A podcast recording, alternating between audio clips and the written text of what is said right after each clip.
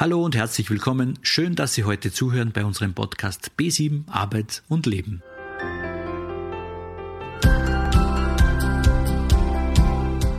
Heute lernen Sie die Sicht der Personalabteilung kennen. Welche Rolle die HR-Abteilung im Bewerbungsverfahren hat und welche Insider-Tipps verraten werden, das erzählt meine heutige Interviewpartnerin Marlene Riegler.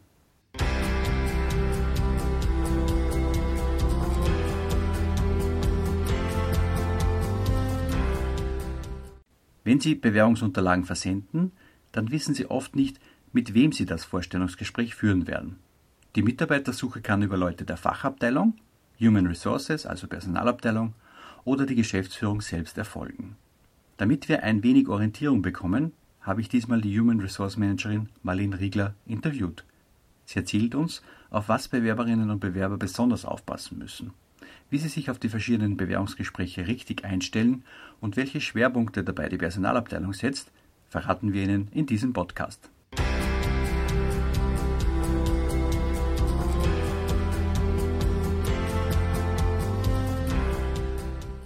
Ja, zu Gast heute im Podcast Marlene Riegler.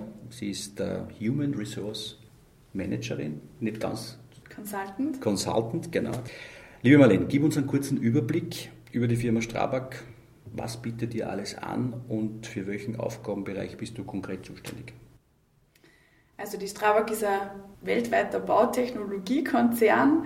Wir bieten die breite Wertschöpfungskette im Tiefbau, Hochbau, Spezialgewerke an. Wir sind ähm, 74.000 Mitarbeiter und an 700 Standorten tätig. Somit äh, ein sehr, sehr großer und vielseitiger Konzern. Genau, das Büro jetzt, wie gesagt, in Linz. Genau, also das Büro ist am, bei der Salzburger Straße und meine Tätigkeiten eben Human Resources Consultant sind eben beratend für die Führungskräfte in den Personalthemen, sie zu unterstützen, unter anderem im Recruiting, Personalentwicklung, Personalmarketing, Employer Branding, also das Gesamtpaket Trainees, Praktikanten, Lehrlinge, was da alles fällt. Was halt alles einfällt, genau. genau. Welche Jobs werden denn generell momentan gesucht?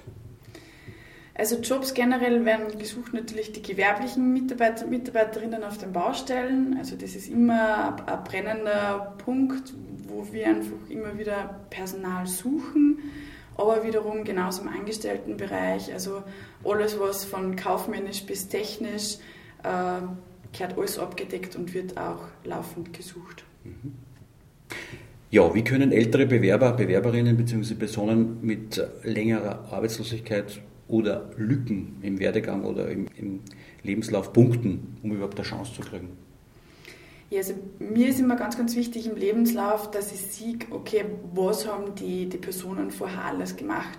Also für mich ist das Alter auch nicht ausschlaggebend, weil ich denke mir, eine Person, die was auch vielleicht 50 ist, hat heutzutage nur 10 Jahre mindestens zu arbeiten. Also Alter ist für uns kein Kriterium nicht. Wichtig ist bei mir immer, dass ich sage, auch wenn Lücken sind, dass ich die Lücken irgendwo erklären kann, beziehungsweise das einfach im Motivationsschreiben anführe, warum diese Lücke entstanden ist. Und dann muss man natürlich schauen, ob die Qualifikationen auf den Beruf einfach auch hinpassen. Wenn das natürlich gegeben ist, spricht einer Einladung zum Bewerbungsgespräch nichts dagegen. Genau, also Lücken müssen gut begründet sein. Wenn man sagt, man hat vielleicht irgendeine Auszeit gehabt, also Sabbatical, oder man hat irgendwann, ja, aber Schlimmes pflegen müssen und so weiter. Und man kann es gut argumentieren, dann hat man trotzdem eine Chance. Absolut. Also ich denke jetzt einmal, gewisse Situationen entstehen, wo man sagt, okay, man braucht vielleicht eben einmal eine gewisse Zeit, wo man einfach nicht arbeiten gehen kann. Mhm. Dann ist das ja trotzdem im Grunde genommen auch menschlich. Mhm. Das heißt, die Personalabteilung sieht das aber auch, wenn irgendwo da irgendwas manipuliert worden ist im Lebenslauf mit den Lücken und so weiter. Das kennt sie natürlich, das riecht sie ja förmlich wahrscheinlich. Ja klar, also man hat da schon mal entwickelt schon ein gewisses Auge dafür, dass man einfach eben über den Lebenslauf drüber schaut und wenn eben gewisse Kriterien nicht erfüllt sind oder beziehungsweise sieht man das ja, wenn irgendwo einfach Jahreszahlen oder Monate fehlen, dann hinterfragt man das gleich nochmal eher und dann eben schaut man sich das dann auch nochmal genauer an. Mhm. Ich habe gehört bei uns in der Beratung, dass die Bewerberinnen und Bewerber öfters keine Rückmeldung bekommen. Warum ist das so? Warum bekommen Sie häufig keine Rückmeldung von den Unternehmen? Also da muss man jetzt ganz klar sagen, das liegt dann immer an der Person, die die Bewerbungen bearbeitet. Also natürlich muss man da selber auch immer einen Fokus drauf setzen, dass man einfach eben diese Absagen rausschickt. Ich persönlich setze da einen sehr starken Fokus oder ein Augenmerk drauf, weil es mir einfach wichtig ist, dass die Bewerber, Bewerber seitens der Firma eine Absage bekommen. Mhm. Aber in der Fülle kann es natürlich passieren, dass die eine oder andere Bewerbung oder untergeht einfach. Untergeht, genau. Aber wie gesagt, kann durchaus der Bewerber oder die Bewerberin kann durchaus einmal nachtelefonieren, proaktiv sein und einmal fragen, was, was ist denn? Ne? Das ist ja kein Problem, oder? Oder ist das unsympathisch? Nein, also das Nachfragen ist auf alle Fälle ähm, macht Sinn. Es passiert zum Beispiel auch des Öfteren, dass bei der E-Mail einfach irgendwie ein Tippfehler drinnen ist und dann natürlich denkt man als Personaler, man hat die Absage erst geschickt, der Bewerber hat das aber nie gekriegt, weil die E-Mail-Adresse falsch gewesen ist. Mhm.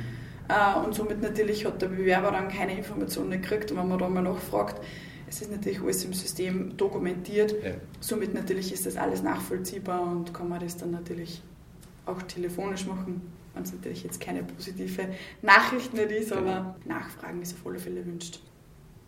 Kann man das irgendwie so festhalten, wie viele Bewerbungsgespräche du führst im Monat, in der Woche?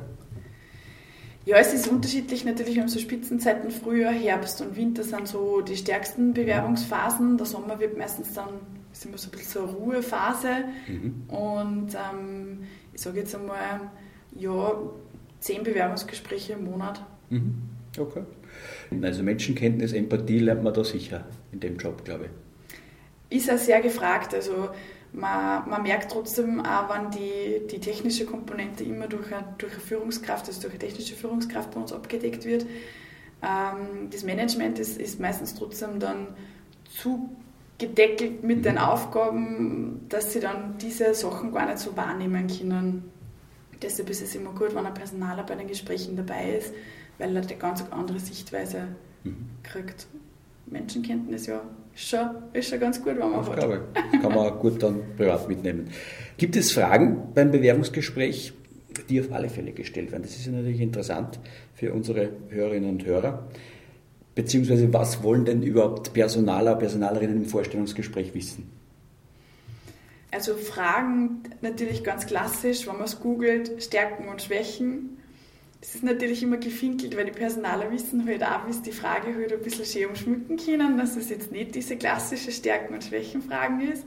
Also ich mache das immer ganz gern, dass ich da auch frage, wie würde sich der beste Freund zum Beispiel beschreiben? Auf solche Sachen sind die Bewerber meistens dann nicht so wirklich vorbereitet und dann kommen sie ein bisschen ins Strudeln und dann merkt man halt diese natürliche ähm, oder wie er natürlich ist der, oder authentisch, authentisch ist. Genau. Ähm, natürlich die Aufgaben, was sie vorher gemacht haben, ist für mich auch ganz ausschlaggebend. Da ist es halt auch wichtig, dass man gut vorbereitet ist.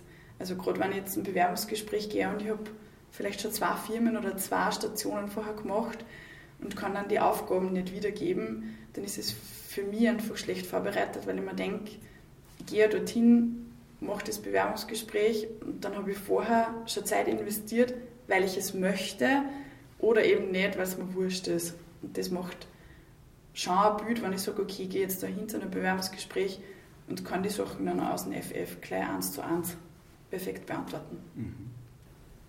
Kommen wir vielleicht noch zum Thema Online-Bewerbung. Es kommt ja immer mehr, oder man, man, man liest immer mehr auf die, auf die Webseiten, dass einfach diese Bewerbungsunterlagen abgeloadet werden müssen. Wie steht es hier dazu? Wie ist es bei euch?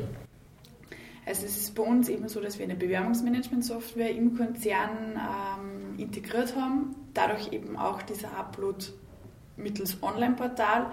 Es geht einfach da um, um, den Datenschutz. Also für uns ist es ganz, ganz wichtig, dass die Bewerber und Bewerberinnen die Unterlagen online hochladen. Ähm, geht mittels einem kurzen Mausklick, Drag and Drop mit dem Lebenslauf, wenn man den vorab schon erstellt hat, ganz, ganz einfach. Also da braucht man wirklich nur mehr die nötigsten Daten angeben, eben Kontaktdaten, dass man den Bewerber dann kontaktieren kann. Und dann schickt man das ab, dann ist das im System drinnen und dann ist eben für uns die Verarbeitung auch ganz um Hausecken leichter. Vor allem, es kommt einfach dann auch zur richtigen Person. Oft ist es auch so, dass man dann irgendwelche E-Mail-Adressen im Internet wo findet, da schickt man dann eine Bewerbung hin, da wundert man sich, warum dass man keine Rückmeldung nicht kriegt. Klar, das landet irgendwo in einem Posteingang drinnen. Die Personen wissen vielleicht nicht, wo sie es hinschicken sollen oder wo es wirklich dann hingehört. Und somit natürlich wird das dann einfach gelöscht und geht unter. Das heißt, postalische Bewerbungsunterlagen, E-Mail-Bewerbung, das ist bei euch quasi Schnee von gestern. Genau. Also wenn ich per Post eine Bewerbung kriege, ist es auch immer so, wenn Kontaktdaten draufstehen, dass ich natürlich dann die Personen entsprechend informiere darüber, dass sie die Unterlagen bitte online hochladen sollen. Und aber wiederum genauso bei den E-Mails, Bewerbungen, schicke ich auch E-Mail retour, dass sie die Unterlagen bitte online hochladen sollen. Mhm. Ja, in der Beratung unterstützen wir ja meistens die Bewerber auch oder die Bewerberinnen auch beim Thema Lebenslauf, Lebenslauferstellung. Jetzt ist die Frage, wie sollte der Lebenslauf genau ausschauen? Ist das so ein schöner One-Pager, wo wirklich alles nochmal ein bisschen angerissen wird? Oder sollte der, der Lebenslauf schon ein bisschen ausführlicher sein? Wie ist da deine Meinung dazu? Also für mich als Personal ist es immer leichter, wenn ich einen ausführlichen Lebenslauf kriege. Also ich freue mich immer meistens, wenn ich zwei Seiten kriege und dann aber dafür eben entsprechend detailreich. Also für mich ist es ganz, ganz wichtig, dass nicht nur die Firmen als Stationen angeführt werden und die Funktion, sondern einfach auch die Aufgaben. Weil somit kann man ihn natürlich ein Bild machen, was hat der vorher schon gemacht, würde der auf die Position draufpassen, kann der das überhaupt umsetzen, was wir suchen. Mhm. Ist für den Bewerber natürlich auch ganz, ganz wichtig, dass der das da reinschreibt, weil dann natürlich kann ich hergehen und, und weiß ich dann schon, okay, hat das überhaupt den Sinn, lohnt er den zum Bewerbungsgespräch ein oder nicht. Es ist natürlich auch für den Bewerber, wenn er den Zeitaufwand mitnimmt und sagt, der kommt auf ein Gespräch vorbei und dann kommt man drauf, das passt überhaupt nicht, mhm. dann ist es ja verschwendete Zeit für den Bewerber genauso. Mhm.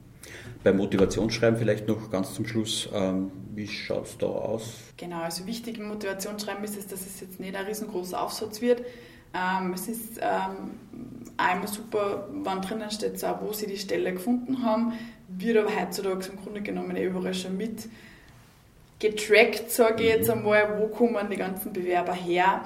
Also wichtig ist für mich Motivationsschreiben eben, wenn jetzt irgendwelche Lücken im Lebenslauf wären, dass man sagt, okay, man schneidet das nochmal ganz kurz an. Aber wiederum auch, warum sie den Job oder warum, dass sie sich genau für die Stellenausschreibung bewerben möchten. Also wirklich die Motivation dahinter, warum ich die Bewerbung dorthin schicke. Und wenn die Qualifikationen vielleicht jetzt nicht zu 100% erfüllt sind, also was wir sozusagen suchen, dann aber vielleicht eben im Motivationsschreiben hineinschreiben, warum ich jetzt auf die Idee gekommen bin, dass ich da die Bewerbung dann wirklich hinschicke. Ja, dann danke fürs Gespräch. War sehr informativ. Ich glaube, für unsere Hörerinnen und Hörer haben wir wieder einiges heute geklärt. Danke, dass du für uns Zeit gehabt hast. Danke für die Einladung. Vielen Dank.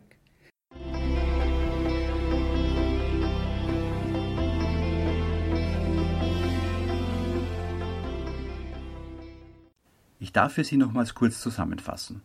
Eine wichtige Erkenntnis aus dem heutigen Interview ist sicher, dass ich im Bewerbungsprozess quasi eine Kür und eine Pflicht habe.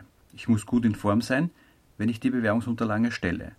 Und dann ist es aber erst recht wichtig, dass sich mein erster Eindruck im Vorstellungsgespräch bewahrheitet. Wenn ich mich stimmig, authentisch und zielstrebig bestätige, dann habe ich schon viel gewonnen. Der Personaler, die Personalerin hat eine andere Sichtweise und ist mit viel Menschenkenntnis ausgestattet.